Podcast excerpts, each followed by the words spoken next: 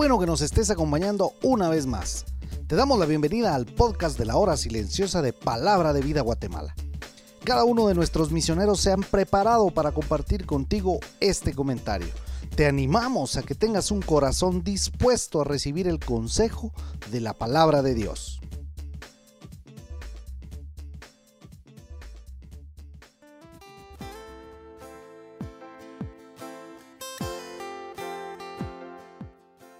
Acerquémonos pues confiadamente al trono de la gracia para alcanzar misericordia y hallar gracia para el oportuno socorro. Hebreos 4, 16. Buenos días, te saluda Héctor Salazar, ya iniciando este primer lunes del nuevo año 2022. Hoy nuestro pasaje de la hora silenciosa se encuentra en Hebreos capítulo 4, del versículo 12 al versículo 16. Ayer Ronnie nos hablaba del reposo de Dios y esa es la idea de vivir de una forma en donde se viva y se sirva en la voluntad de Dios.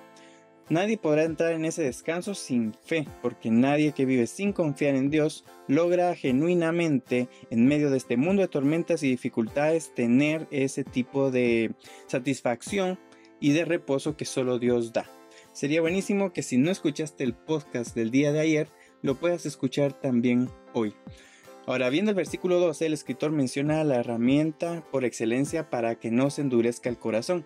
Y no podemos estar hablando de nada más que la Biblia, la palabra de Dios, que dice que es viva porque tiene y transmite el aliento divino, ese soplo único e inspirado de Dios que logra comunicarse con el alma del hombre. Dice también que es eficaz porque produce el efecto que Dios quiere. Jeremías 23-29 le llamó a la palabra de Dios martillo que quebranta la piedra. Dice que es más cortante que espada de dos filos. La Biblia de Estudio Rairi dice que tiene el poder para alcanzar las partes más íntimas de la personalidad de uno y de juzgar los pensamientos e intenciones más escondidos, reservados y ocultos que la mente humana pudiera llegar a tener. Y no solo se describe así la Biblia en el versículo 12, sino también en el versículo 13 habla de la presencia de Dios, delante de la cual absolutamente todo está descubierto y donde nada podemos esconder. Mi querido oyente, delante de esa misma presencia, un día vamos a tener que rendir cuentas. Pero frente a la imagen que tengamos ya en mente, puede ser tal vez un poco intimidante, el autor del libro de Hebreos quiere transmitirnos tranquilidad y lo hace mencionando a nuestro gran sumo sacerdote en versículos 14 y 15, nada más ni nada menos que Jesús. Y recordemos que siempre la tarea del sumo sacerdote fue la de acercar a un Dios santo un pueblo pecador.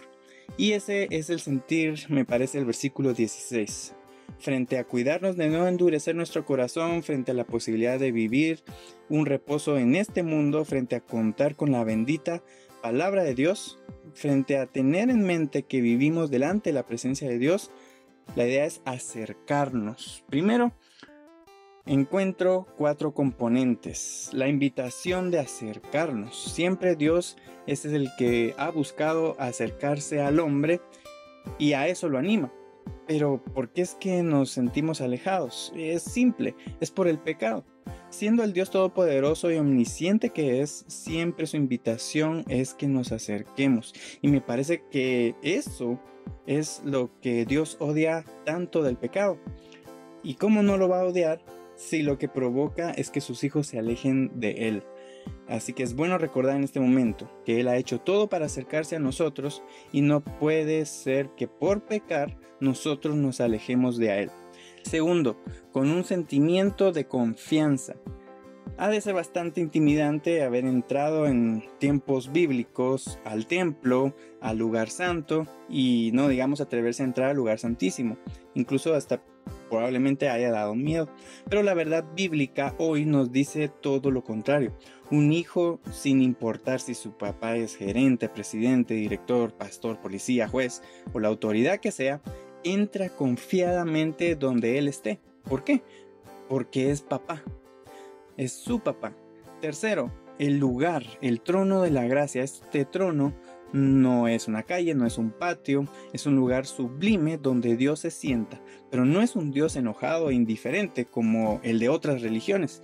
Es nuestro Dios que nos favorece sin que lo merezcamos. Eh, no merecemos sus bendiciones y nos la da. No merecemos su atención ni la tenemos. No merecemos la vida y nos la sigue dando.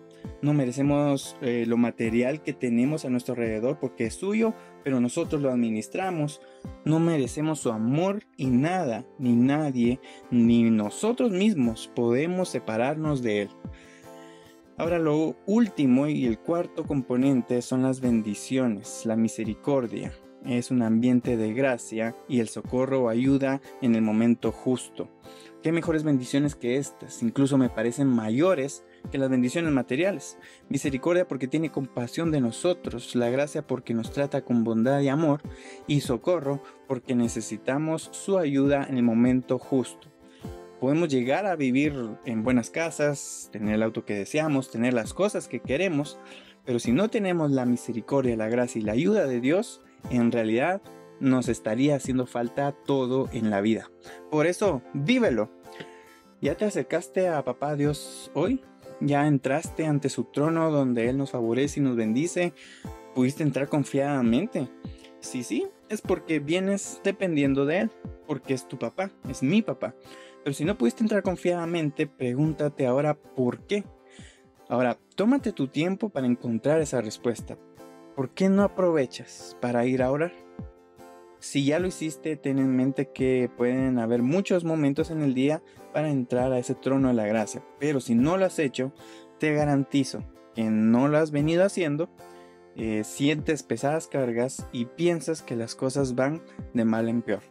Pero tú sabes que necesitas ir a pedir socorro y ayuda al único que sí te la puede dar. La invitación de Dios ha sido, es y seguirá siendo la misma acércate a Él confiadamente.